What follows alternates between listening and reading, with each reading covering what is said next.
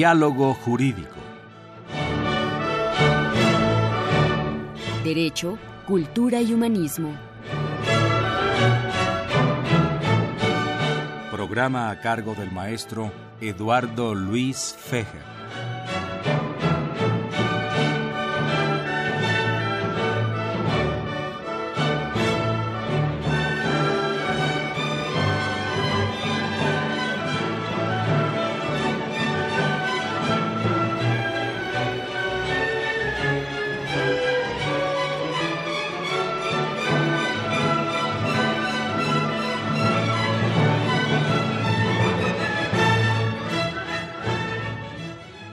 ¿Qué tal amigos? Muy buenas tardes. Los saluda Eduardo Luis Feje en este programa grabado. Eh, ya que ustedes saben, el 5 de febrero se pasó al día primero, que es lunes, y vamos a hablar en esta ocasión de ética con tres distinguidos científicos, dos de la medicina y una del derecho. Un gusto tener de nueva cuenta al distinguido científico, doctor Bernardo Tanur, en estos micrófonos de Radio UNAM y en particular del programa eh, cuyo lema es Derecho, Cultura y Humanismo, que es Diálogo Jurídico. Muy bienvenido, Bernardo, gracias por tu presencia. Gracias a ti, muchas gracias. Querido científico, amigo y médico, don Guillermo Amaro. ¿Qué tal? Buenas tardes. Muchas gracias por tu presencia. Gracias. Y la distinguida jurista Elvia Flores Ábalos, del Instituto de Investigaciones Jurídicas de la UNAM, distinguidísima profesora universitaria e investigadora. Muchas que por cierto, como vamos a hablar un poquito del tema de la ética, ella nos trae un libro que se llama Responsabilidad Civil derivada de las prácticas genéticas. ¿Podrías darnos algún caso particular sobre este tema para luego abundarlo con los dos distinguidos médicos científicos que tenemos aquí en los micrófonos? Mm, Claro que sí, maestro. Este, pues este libro surge también con la intención de, de- de determinar algunos casos donde se pone en entredicho qué es lo ético, qué es lo bueno, qué es lo malo para decidir sobre los pacientes. Un- algunas prácticas genéticas implican el diagnóstico genético, por ejemplo, prenatal. Si alguna, en algún embarazo se detectan algunas anomalías genéticas y la posible decisión de interrumpir el embarazo o no interrumpirlo, continuar o no continuar. Una- prácticamente empiezan los temas. Hay una cosa interesante que es lo del famoso genoma humano, Bernardo Tanur, donde dicen que posiblemente ya se sepa desde antes del nacimiento las enfermedades de la que podría tener la persona cuando naciera y el- la posible fecha de su muerte. Es lo que han estado diciendo, lo que presenta un problema no solo jurídico, sino ético, muy delicado, muy grave, pero la ciencia avanza tanto que quién sabe qué vaya a pasar en el futuro. La cuestión genética entra en el recorrido del ser humano en su vida y se han definido situaciones muy claras respecto a la influencia genética. Obviamente no es igual un hombre sano para que practique la ética, que no quiere decir más que comportamiento, a una persona que hereda algunas deficiencias mentales, físicas, emocionales de distintos tipos. Por eso se convierte en una situación muy especial la definición, en donde entra la genética y en donde entra el ambiente, en donde entran todas las circunstancias que vive el ser humano. Pero el más sencillo para todo mundo y para nosotros mismos es el comportamiento. Pero la genética, cuando ya se descubrieron las formas que podemos llegar a diagnósticos, influye mucho en la definición, que pues más tarde podemos decir en una forma general. Y esa definición tiene mucho que ver con el diagnóstico genético. Y la situación eh, de este tipo es muy interesante porque eh, nos dice más o menos que eso es lo que trasciende en el hombre dependiendo de dónde nace, cómo nace y qué lleva consigo a través de la vida.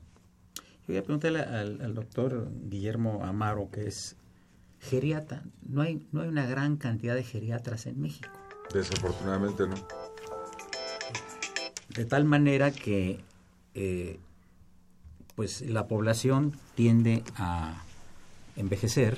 Así es. Y, y llegará un momento en que haya mayor necesidad de, eh, de geriatras. Claro. Una pregunta que te quiero yo hacer a ti y a los tres aquí presentes es la siguiente.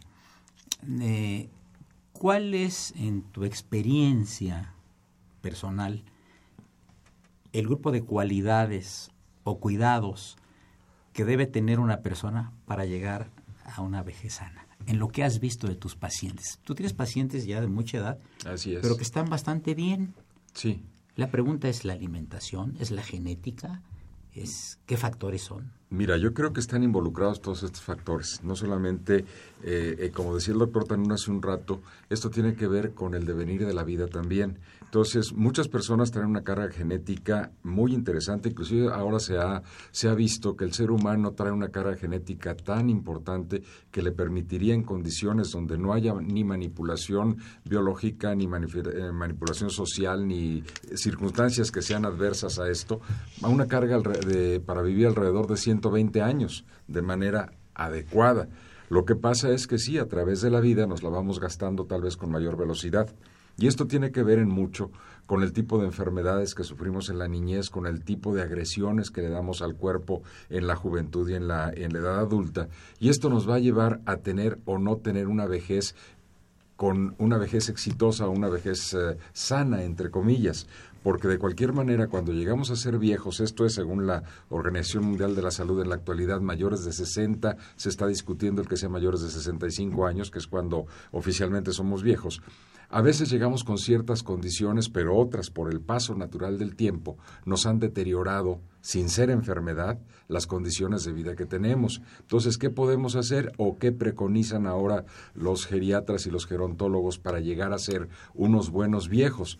Bueno, pues hay que tener un programa de autocuidado, desde el momento en que nosotros podemos hacerlo por nosotros mismos, vigilar todas aquellas cosas que nos pueden afectar, comer lo más sano posible, evitar una serie de, de alimentos, de medicamentos, etcétera, que ya sabemos que son dañinos para la, para la salud, sobre todo vigilar en este momento situaciones también de contaminación de, de alimentos que están muy manipulados y que tienen que ver pues se dice todavía con la presencia de cáncer, que es uno de los flagelos más importantes para la, para la humanidad en este momento, y en el caso de los viejos, las enfermedades demenciales, que muchas tienen que ver también con los componentes de la vida en cuanto a alimentación, en cuanto a estrés, en cuanto a otra serie de, de cosas que a veces no nos imaginamos que van a repercutir, por ejemplo, en la calidad y en la salud de los vasos del cerebro, en las arterias cerebrales, y que el estrés o el colesterol o etcétera pueden dañarlos y darnos a la larga una demencia de origen vascular, por ejemplo, y no lo registramos anteriormente. todo este tipo de cosas hay que cuidarlas, sin olvidar que el hombre es BPS, biología, psicología y mundo social. Las tres en equilibrio son salud. Yo quería preguntarle eh, a la doctora eh, Elvia Flores Ábalos, eh, ¿Cómo aborda el tema eh, de la responsabilidad civil con relación a las personas de la tercera edad y mayor, el derecho mexicano? Yo creo que no lo aborda. O sea, e, es muy franco porque el punto es, eh, viene, o sea, yo analizo la carga genética de las personas. Sí. Y pues muchos tenemos esa carga genética por nuestros padres y demás, pero no nos están preparando para la vejez. En mi caso particular, mi familia tiene diabetes. Yo siempre les digo, ah, bueno, ya otro diabólico más, ¿no? Para que ya irnos concentrando en lo que es el tratamiento. Pero yo siempre les digo, bueno, al menos ustedes no tuvieron esa información de prevenirla. Tenemos el gen, pero pues yo trato de hacer ejercicio, comer bien, tomar agua, eh, varias cosas que hasta ahorita no me ha provocado que se active así el chispazo de, de la diabetes. Entonces yo creo que la parte de responsabilidad civil, eh, me gustó esto de autoprotección, ¿no? O sea, empieza por nosotros. Nosotros tenemos que autoprotegernos. Tenemos la información de la carga genética. Doctor Tanur. Lo que acaban de decir mis compañeros es esencial. a mí me gustaría entrar en un gran reto que vivimos actualmente, aparte de lo que ustedes ya dijeron muy claramente. El hecho de la economía, la sociedad en que vivimos y la falta de ética y bioética, tanto en el aspecto general del hombre, del mexicano en nuestro tiempo, y la falta de capacidad para hacer ética, porque el ambiente los impulsa a ser antiéticos, o sea, tener un mal comportamiento. Y eso influye enormemente en todas las personas que vivimos en nuestro México o en nuestro mundo. Y aquí pues sería mucho el hablar de eso, incluyendo las situaciones de corrupción, de injusticias, que pues entran en lo que la licenciada acaba de decir, y muchos otros aspectos que hacen que el hombre o se eternice a través de situaciones delincuenciales y ya se olvida de conocimientos de su propio ser como, como debe ser, sino que el, el hombre se adapta o, o por fuerza o por gusto o por ambición a otras circunstancias de las que ustedes mencionaron. Ustedes mencionaron claramente lo individual, pero también lo que está sucediendo en el mundo y, y, en nuestro país puede influir en forma negativa para dejar la ética y la bioética a un lado. Por y supuesto. El doctor Amaro estuvo en Barcelona. ¿Verdad? Así es, hizo una Platícanos parte- un poco de tu experiencia española. Mira, bueno, l- digamos catalana porque Catalana. digamos catalana porque Sí, así sí. las cosas. Sí, sí, sí, hay que catalana. Mira, yo, yo tengo una formación muy particular. El doctor en porque- Suecia, ¿eh? Así es, mire, muy bien. Y Estados El- Unidos.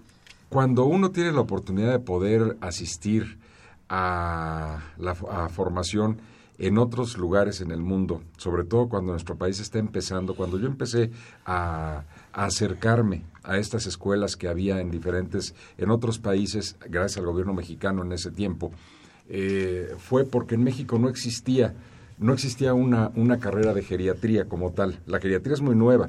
En el mundo, la primera cátedra de geriatría se dio en el año de 1914 como tal. Entonces, no es una, una cátedra antigua que se pueda hablar, aunque se hace geriatría de manera empírica desde hace muchos años, porque siempre hemos procurado o buscar la fuente de la eterna juventud o proteger a los viejos que ya tenemos y a los que vamos a ser viejos en un futuro.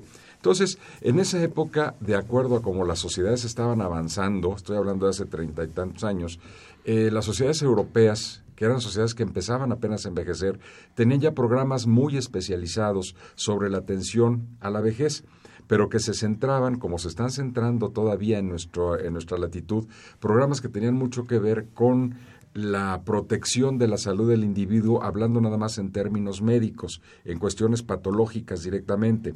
Pero poco se hablaba en ese entonces, pero se empezaba a hacer, se empezaba a hablar sobre las situaciones sociales y las situaciones psicológicas que podrían incidir en una mejor o, o- o peor vejez. Bien, eh, llegamos al, primer segmento del programa. Les recuerdo que se encuentran con nosotros el doctor Bernardo Tanur, el doctor Guillermo Amaro y la doctora Elvia Flores Ábalos. Este horario de universidad, continúen, es el 860. Soy Eduardo Luis Fejer. Muchas gracias.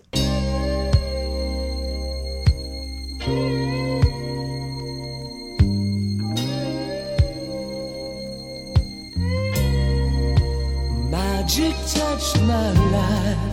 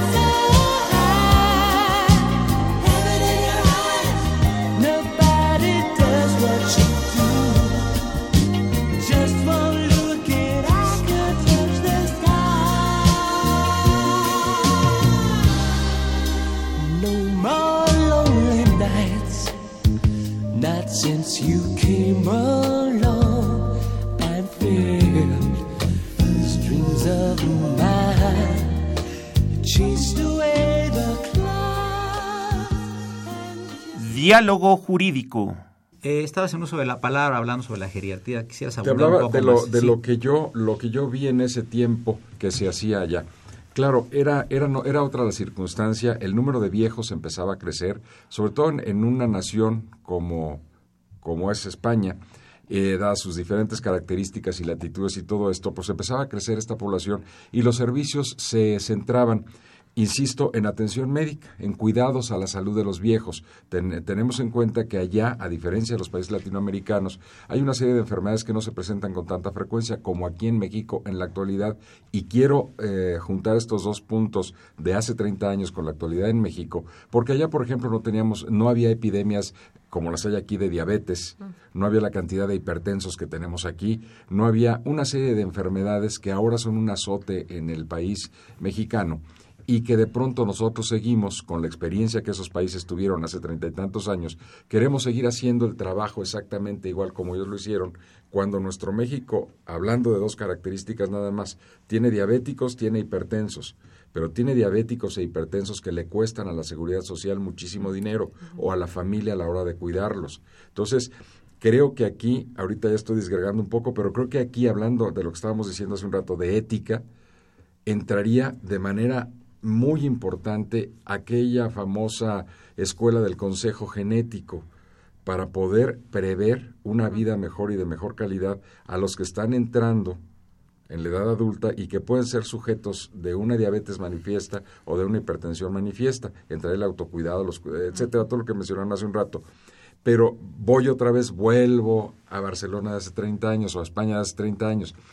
Allá se vio que si nosotros cuidamos a las personas o cuidaban a las personas en el aspecto médico, también tenían una respuesta social importante, porque al ir con el médico favorecían la sociabilización entre ellos, entre gentes mayores, sin crear un gueto, sino entre grupos de gente mayor, empezaban a socializar, a tener eh, viajes en común, a tener lecturas en común, a hacer muchas cosas donde podían sentirse como los viejos que eran. Y eso se ha tratado poco a poco de traer a, los países latinoamericanos en algunas asociaciones que existen, sobre todo asociaciones de tipo voluntario o de, de, asistencia social, que han cubierto este tipo de áreas en el viejo, que no solamente es la patología, sino que tiene que ver también con la conducta social de los individuos y de las familias.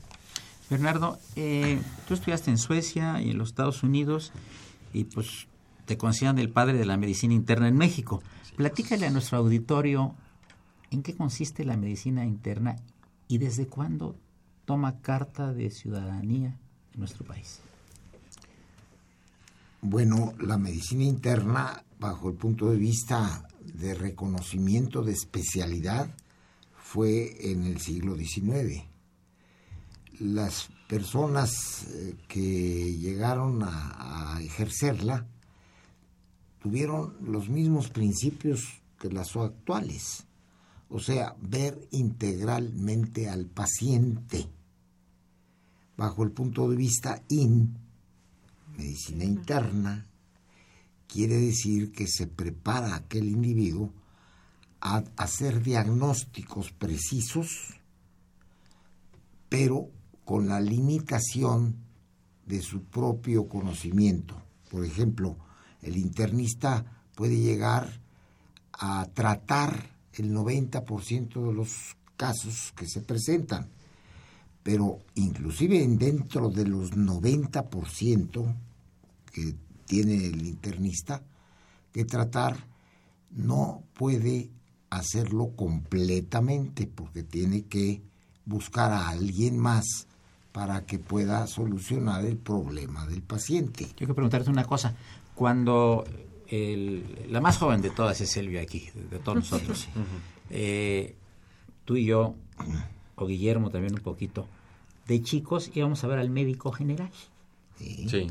Y, y, decía, ay, me duele la panza, me duele la garganta, pues voy a ver al doctor Tanuro, voy a ver al doctor tal, tal, tal, tal, tal, tal. Eh, era una especie de médico familiar. Sí. Era una especie de médico internista. Así Después es. vinieron las especializaciones. Sí, precisamente antes con el doctor Am- Amaro y la licenciada Flores. Flores, hablábamos de José Laguna, que fue es. director de la Facultad de, Facultad de Medicina, Medicina. en donde juntos estuvimos trabajando porque se hiciera la licenciatura, o sea, el salir de la universidad, una especialidad de medicina general. Para esto, también tuvimos con el doctor Narro, cuando era de la Facultad de Medicina, la forma en la cual el médico general se apreste a ser médico general de la comunidad. O en la ciudad, saber hasta dónde puede ir con su licenciatura. Claro. En cambio, el internista es el que después de su licenciatura va a estudiar su especialidad de medicina interna a diferentes lugares, como un servidor fue Estados Unidos, Inglaterra y Suecia, porque no teníamos cursos de medicina interna entonces. Ahora hay cursos de medicina interna y es toda una historia esa situación en alguna forma en los setentas, aunque antes los grandes médicos iniciaron la medicina interna en nuestro país en los treintas, pero ahora ya empezamos pocas gentes con esta aspiración de hacer una sociedad que ahora se llama Colegio de Medicina Interna en donde se empezó un, pocos, po- pocas personas, ahora ya son alrededor de 11 mil y es colegio. Pero va esto paralelo a las circunstancias patológicas que nos rodean, en donde el médico general, por más que esté entrenado, no está para hacer un diagnóstico integral adecuado que es lo que hace el internista, y a quien se debe consultar, primero que todo, en nuestro medio, digamos, urbano, pero en los medios que necesitamos más al médico general, es eh, en nuestro México sobre todo, necesitamos que haya médicos bien entrenados que sepan cuándo pasar el caso al internista y este al especialista. Exacto. Entonces, si usted tiene tos, por decir algo, o tiene catarro y le duele un poco el pecho, o va al cardiólogo o va al neuno- neumólogo. Pero es mejor el estudio integral de un internista antes de que pase con un especialista. En eso quedamos. Bien.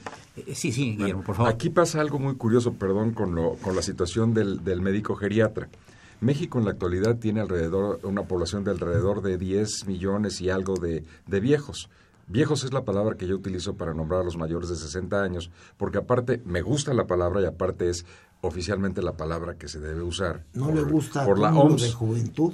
Entonces tenemos un, un mundo de alrededor de 10 millones y algo de, de En la viejos República en, la Mexicana. República Mexicana. Y para tantos que necesitan atención médica a veces especializada, no a veces, muchas veces necesitan, tenemos ahorita alrededor de 500 médicos geriatras que se han formado en las pocas escuelas donde se da la geriatría en nuestro país. Entonces, hay una necesidad muy grande de formar geriatras como tal, que sería el médico internista subespecialidad- subespecializado en geriatría.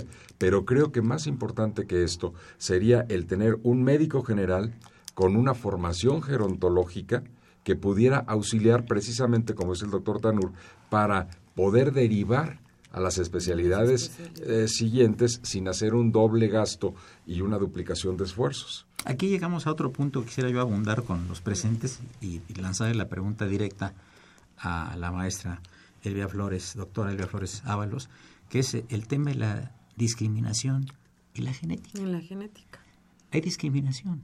Sí, Existe, sí, hay hay, prejuicio, hay discriminación. ¿Cómo lo aborda el derecho? Incluso cuando empezó el proyecto del genoma humano, en el momento de identificar genes y demás, empezó a pensar en lo que la temida eugenesia, ¿no? el poder manipular gen- genes para tener a las mejores personas genéticamente con las mejores aptitudes. Y cuando se pe- empezó con todo ese movimiento y a, a ver lo que se podía lograr con este proyecto, pues muchos países empezaron a determinar los derechos de las personas. O sea, las personas somos un cúmulo de genes o somos un fin en sí mismo. Entonces, si pensamos en eso, pues empezó a hablar del término de discriminación genética.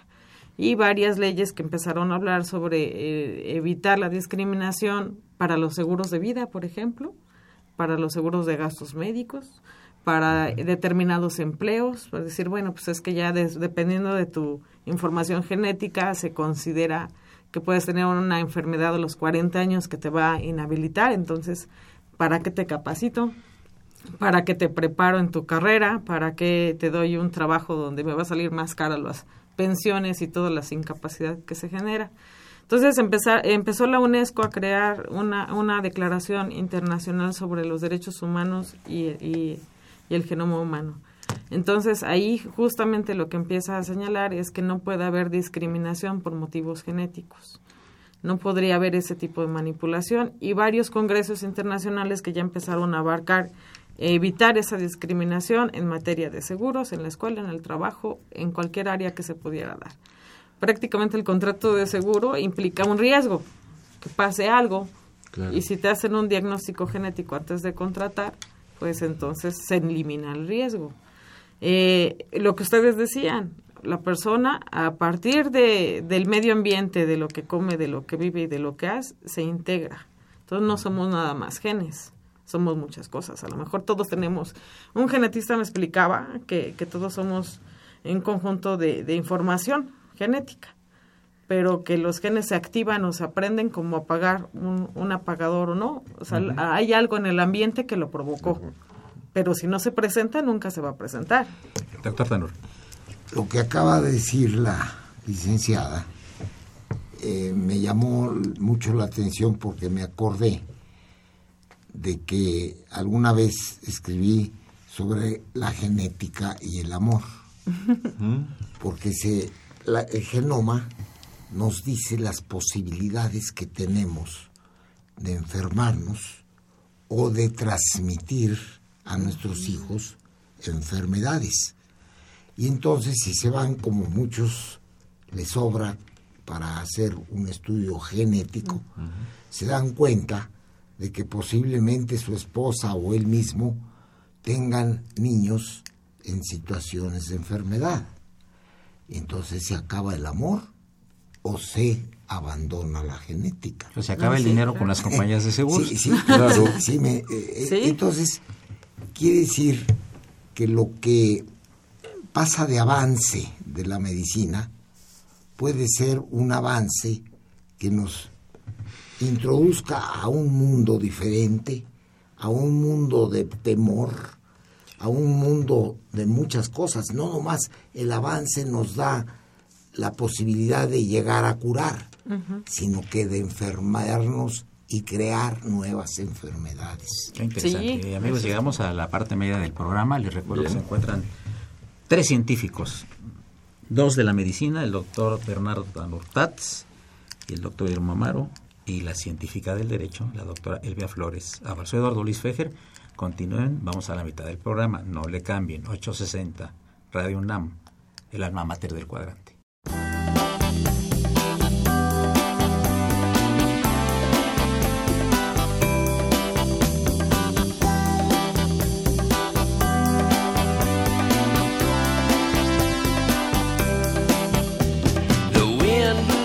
Luck in my direction.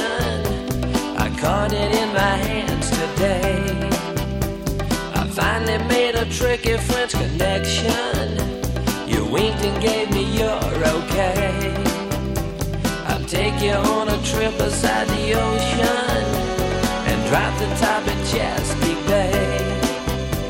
Ain't nothing like the sky to dose a potion. The moon will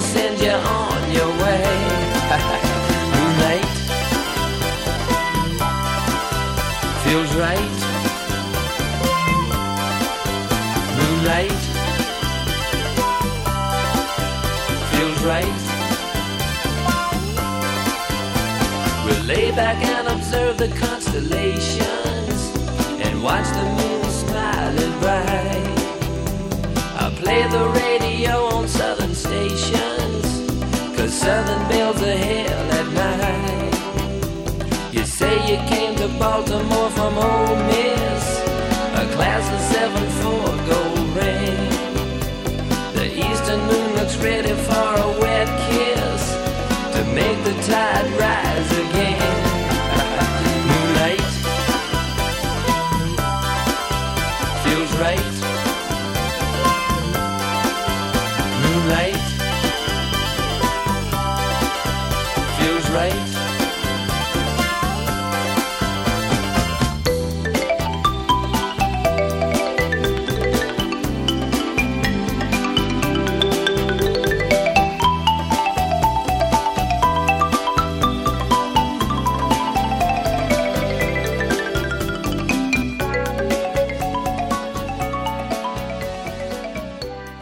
Diálogo jurídico. El doctor Amaro quiere hablar. Me hizo pensar este comentario ahorita, me vino tal vez una imagen muy romántica, porque me imaginé la Rusia de los Ares y me imaginé aquellas eh, imágenes de la zarina hermosa, de los hijos hermosos, de todo. de Rasputín? del- de- y de- bueno, también ese estaba a un lado por ahí, pero me imaginé, por eso digo una imagen romántica, porque me imaginé en esto. Y cuando hablaban del amor, el zar y, y la zarina, pues tuvieron un número importante de hijos. La mayor parte, por no decir casi todas, fueron mujeres, pero había uno, el niño, el zarevich. Y este muchachito es el que pudo heredar los eh, que, que que donde se pudieron manifestar los genes que dieron la enfermedad que él tenía y que es una consecuencia que a lo mejor el amor no hubiera permitido que se presentara la hemofilia y como esta que es tan ostensible hay muchísimas más digo hay muchísimas más entre las uniones eh, familiares que las puede haber o entre algunos tipos de personas en el mundo. Y aquí algo tan común pues es la diabetes también por ejemplo. Oiga, esto me inspiró a decir sí. que aunque no tengamos harinas en México, tenemos al PRI, al PAN, al PRD y a todos esos personas que en muchos casos, en otros no, sí no todos, pero sueñan en la ambición de las circunstancias de riqueza, claro. Sueñan mucho en eso, como base fundamental y no de entrega social. Pero no digo todos. Eso genéticamente no se heredará porque yo creo que hay dinastías ¿eh? que hablan de esto. Eh, depende de lo que quiera usted decir. El medio ambiente me- afecta. A mejor. ambiente. Así es. Es lo que estábamos hablando. Así es. todo doctor. eso y allí es todo un progreso de progreso que sueña con la simplicidad pero crea una tremenda complejidad Así es. y todo lo que podemos obtener de todas estas cosas se nos hace más complejo el celular el aparato ese donde veo en un restaurante a una familia de cinco gentes tocando su celular y no se hablan. Yo tomé más o menos el tiempo récord y durante 16 minutos no hablaron. ¿Qué tal?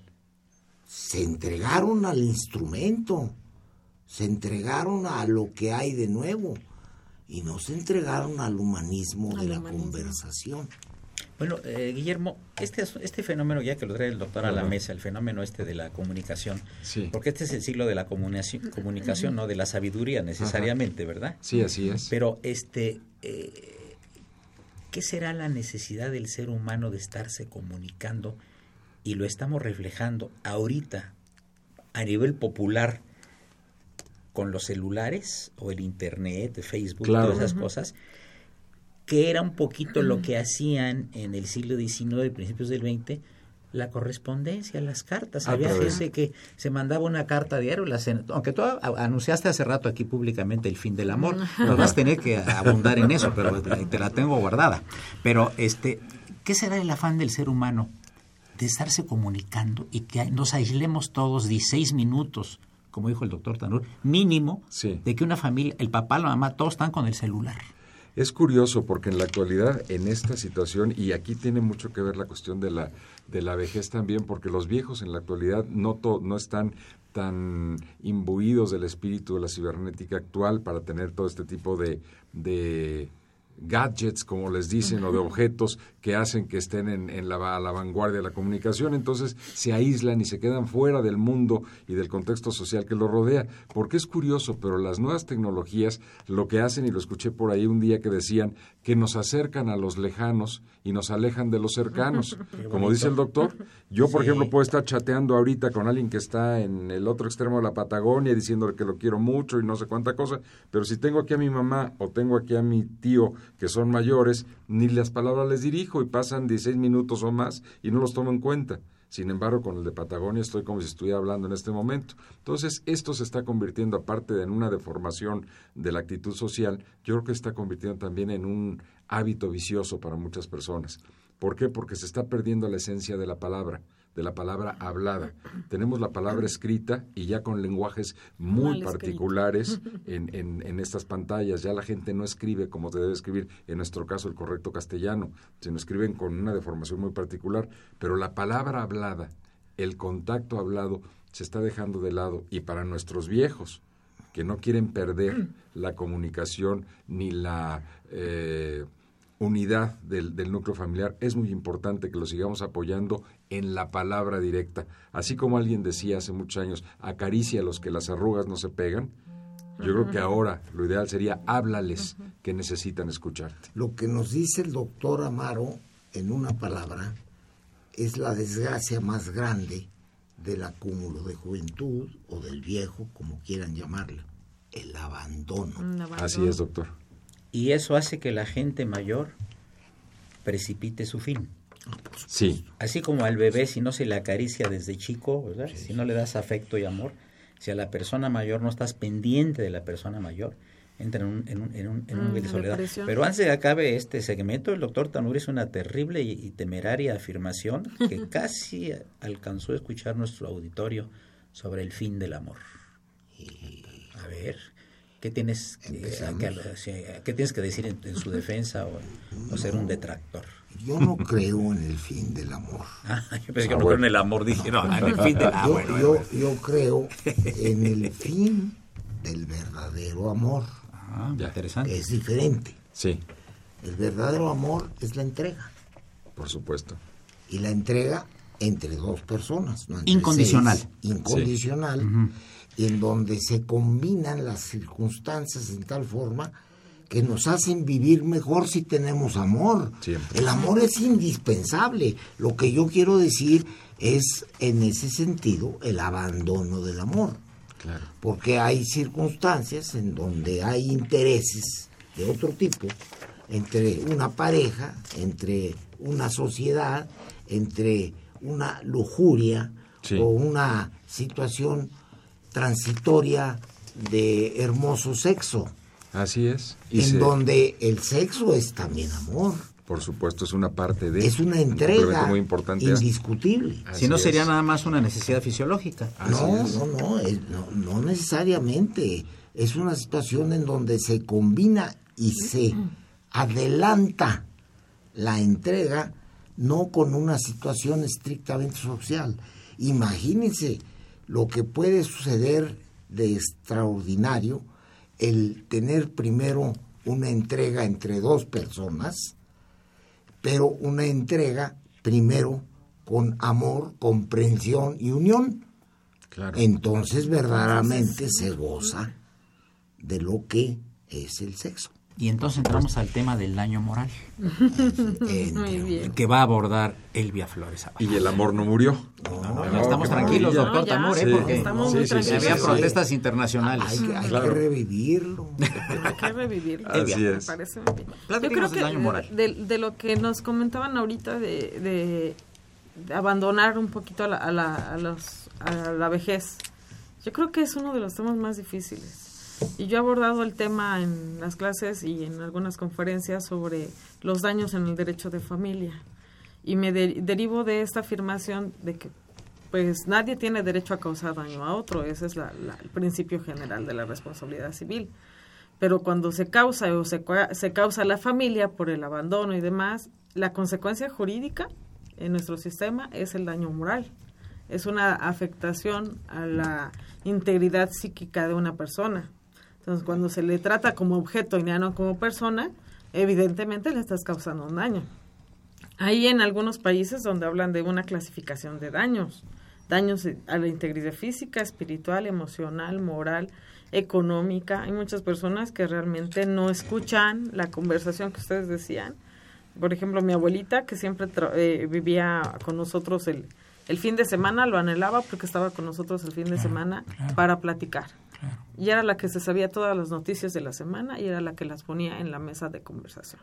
Entonces anhelaba el momento de poder estar en familia, platicar y que la escucháramos y que les eh, atendiéramos y formar parte de una conversación. Eso era lo que más anhelaba, incluso, perdón, este, jugar dominó. Nos poníamos a jugar dominó. Ella nunca había jugado dominó. No le enseñamos a jugar dominó, a convivir con nosotros. Entonces, esa parte de, de convivencia, de integración, de la vejez, y, es muy importante. Eh, les digo, en la parte civil, de derecho civil, el hablar del daño moral como una institución, estamos llamando nada en algunos códigos civiles, no está regulado. No está, está regulado pensando primero en que si hay daño patrimonial, o sea, daño a tu casa, este, si causa, se causa un daño patrimonial, entonces sí puede haber un daño moral. ¿Cómo se repara ese daño moral? En muchas ocasiones la legislación habla de la reparación del daño en sentido económico. Y yo lo que les digo, en derecho de familia hablar de que voy a demandar económicamente a mis padres o a mis abuelos o mis abuelos, a mis hijos, por algún factor económico, pues no es tanto. Es lo que difícil se se da. busca, sí se da, Sí. sí se da, pero lo que se buscaría es una integración. O sea, hace Sí, rato que de- ustedes hablaban de, de una eh, un cuidado integral a la persona. Ahora, ¿cómo hago que esa integración se dé? Es una justicia restaurativa.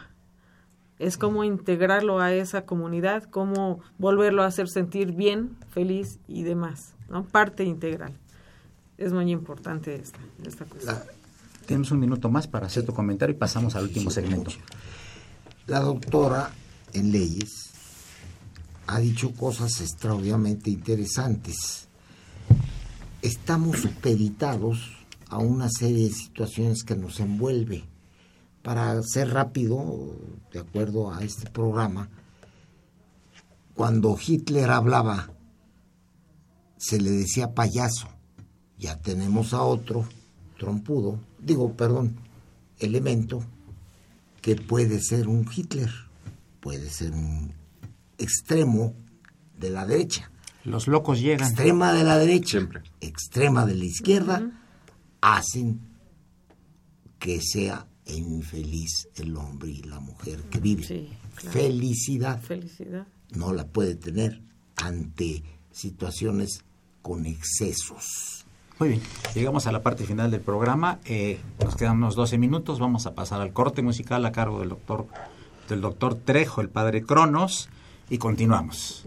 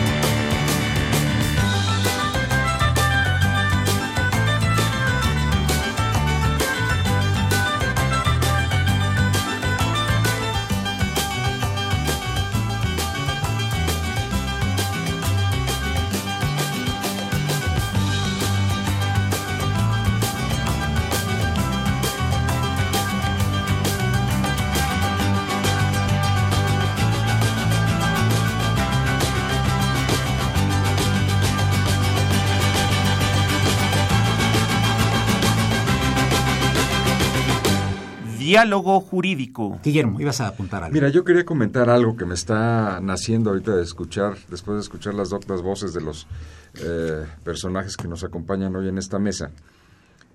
Yo creo que mucho del respeto a la vida y mucho del respeto al manejo de la vida tiene que ver con el saber lo que es la vida. No quiero meterme en Honduras, pero por ejemplo, cuando tú naces, tú ya traes una carga emocional. Antes de saber si traes carga genética o nada, tu carga emocional se, se compone de lo que sabes de tus padres, de lo que tus padres te van enseñando, de la vida que estás viendo y todo esto. Sin embargo, uno tiene una incertidumbre muy particular hacia lo que viene. ¿No sería posible si nosotros en el mundo actual, previendo que el futuro sea mucho mejor del que nos ha tocado a nosotros vivir, pudiéramos hacerle conciencia al individuo de el tamaño de responsabilidad que tiene con esa enorme carga, con ese enorme producto que le vendieron sus padres al nacer que era la vida, concientizarlo para que sepa que es algo que tiene que cuidar hasta el último momento, va implícito en el desarrollo de la vida, cuidarnos y protegernos y ayudarnos, pero a veces no sé por qué lo disgregamos y nos vamos hacia terrenos donde abusamos de la vida y abusamos en cualquier aspecto, desde los eh, que hacen mucho ejercicio hasta los que usan una serie de, sus- de- de sustancias, llámese alcohol, drogas, etcétera. Todo esto es abuso. ¿sí? Entonces, ¿por qué no concientizar a las personas sobre el gran valor de la vida, sobre todo a los niños, a los jóvenes en la actualidad, para que en algún momento, ya que la ciencia nos está permitiendo tener o vivir hasta edades muy avanzadas, estamos logrando ahorita que las personas por lo común vivan más allá de los 80 años, que pudieran tener esa conciencia de valor que les permita cuidar hasta el máximo la vida que se les encomendó al nacer. Pero Bernardo, ¿eso es un problema eh, de, de instrucción o educación en la casa? A lo que está refiriéndose el doctor Amaro. Bueno, eso se ha olvidado en muchos aspectos, la educación en la casa. Por Eso es lo que quisiéramos abordar. Si no la tiene tus papás la educación, pues ¿qué te van a transmitir? Me llamó la atención que habló de su abuelita y de cómo le enseñaba cosas su abuelita. Los que no tuvimos abuelitos por los extremos, pues no tenemos la facultad de saber cómo era la vida antes. Sí. Porque a través de los que ya pasaron la vida, que son los abuelos, o las gentes que confiamos, nos hacen feliz la vida. Claro. Y si tenemos, junto con eso, salud, pues vamos pasando hacia un extremo muy adecuado de tranquilidad para el futuro, que es la biología y la bioética. Se nace, se crece, se reproduce, en ocasiones no, y se muere. En ocasiones sí. Sí, en ocasiones Eso siempre. siempre sí. Entonces, el estar preparado en ese sentido eh, es, es una virtud muy especial y es una enseñanza a los demás. Saber morir con dignidad. dignidad. Y entra un terreno extraordinario de la agonía. Sí, la así agonía es. no es nomás que esté en el hospital, que ya es una agonía, Cuando esté en hospital. sino, cuando está en el hospital, sino la agonía empieza con el nacimiento. Qué buen detalle, qué buen comentario. Elvia, ¿cómo, ¿cómo aborda el derecho esto ya para finalizar con esta conversación tan Pues interesante? el derecho habla de la, vi- de la muerte digna. Y sí, justamente yo creo que parte de lo que nos falta mucho es el, el- el cuidado de los cuidados paliativos, la Exacto. preparación, la tanatología, ¿no? Así También. es, sí. Eso yo creo que nos falta mucho. Eh, hay una norma oficial por ahí, pero yo creo que sí nos falta mucho trabajar en eso a nivel clínico y a nivel, como son temas para mí multidisciplinarios, no nos puedo abordar nada más los médicos, sino que también en- en una serie de, de disciplinas. Así es. Entonces sí nos, nos falta mucho. Y en México hablan de, eh, legalmente, de la ley de voluntad anticipada. La facultad que tiene la persona para decir ya no más tratamientos, ya no más cosas. No es eutanasia, porque muchos dicen, ah, eso ya es eutanasia. La eutanasia sería decirle al doctor que por favor inyectame tal Me cosita ayude. para que pueda fallecer y ya no quiero sufrir y ya no quiero vivir más. Eso sería la eutanasia. Pero la otra es voluntad anticipada, de decir, ya no. Eh, Pues hace tres años falleció mi papá de cáncer y lo ingresamos al hospital y yo les decía a, mi, a mis familia, ¿saben que se ve la etapa final o no? Eh, No, no, no, tenemos que ver a un doctor. Bueno, está bien, pero ya que entramos y que nos dijeron que evidentemente si era etapa final, nos costó mucho trabajo sacarlo del hospital. A mí me costó trabajo Claro. por la parte de la responsabilidad médica. ¿Lo entiende uno? cuestión. Sí, ¿no? Lo, lo entiende uno porque el, el médico dice si lo saca y hay responsabilidad porque fallece, aunque yo le decía, sabemos las consecuencias, pero él no quería morir en el hospital, entonces yo firmo todo lo que sea necesario para llevarlo a la casa. Ahí viene el testimonio vital que Sí. desde los 60 existe y desde antes. ¿Sí? Ahora es ley de voluntad, voluntad anticipada, anticipada. que el- la Secretaría de Salud del Distrito Federal inició y promovió, de Sí. acuerdo, también con burocracias muy especiales Sí, Claro. tiene y con limitaciones especiales. Pero es un adelanto muy importante. Sí, importante. sí, y también cuestiona ahí, en este último momento de la vida, hablando de cuestiones hospitalarias, las unidades de terapia intensiva. Así es, Es porque no siempre son lo más adecuado para las, sobre todo para el viejo, para el viejo que está en una unidad de terapia intensiva. Hay muchas cosas. Queda abierto. Pues hemos llegado prácticamente a la parte del final del programa. Yo le agradezco muchísimo al doctor Bernardo Tanur eh, sus atenciones, eh, su talento, su entrega a la medicina y pues eh, es una persona a la que se le reconoce con una H mayúscula que es humanista. Así es. Y yo soy el primero de ellos en agradecerlo públicamente. Lo mismo digo del doctor Guillermo Amaro, gran amigo de hace muchos años, un excelente médico, excelente humanista, porque me consta familiarmente lo que ha hecho siempre por nosotros. Y perdón que hablo yo de cosas privadas, pero tiene un cariño especial cuando trata a la gente muy mayor. Eso. Es, los trata con un cariño, quizá más que si tratara quizá a un bebé Eso entrega. esa entrega. Tiene una gran vocación el doctor Amaro por, por la medicina y sobre todo por las personas ya muy mayores y mayores en general. Muchas gracias, Guillermo. Gracias a ti. Y la talentosísima Elvia Flores Ábalos, que fue directora de publicaciones de, Sí, de jurídicas, ¿verdad? De publicaciones, seis años. ¿Qué otro libro tienes tú aparte de este o qué otro ensayo tienes? Ahorita hice uno con la Suprema Corte de Justicia sobre la responsabilidad por la anestesia. Ah, Entonces ahí es, este, con mucho gusto se los, se los hago llegar porque Por hay mi un- conducto, hay porque yo los veo a sí, los claro que doctores. sí. Gracias. ¿Verdad? Hay una jurisprudencia que habla si la anestesia es en sí algo riesgoso o si genera nada más por el consentimiento informado elimina la responsabilidad del médico. Qué interesante. Bueno, amigos del auditorio, ¿han, vi- han visto ustedes qué abanico de temas Sí. hemos tenido con estos tres talentos, a quienes reitero mi agradecimiento por su presencia y Al contrario. Muchas gracias. Y fue una operación de Miguel Ángel Ferrini, quien está muy contento con el tema porque él siempre me hace la señal hacia arriba de que le gustó mucho el tema y hace como los romanos el dedo hacia abajo, que casi no lo ha hecho afortunadamente. Eh, muchas gracias.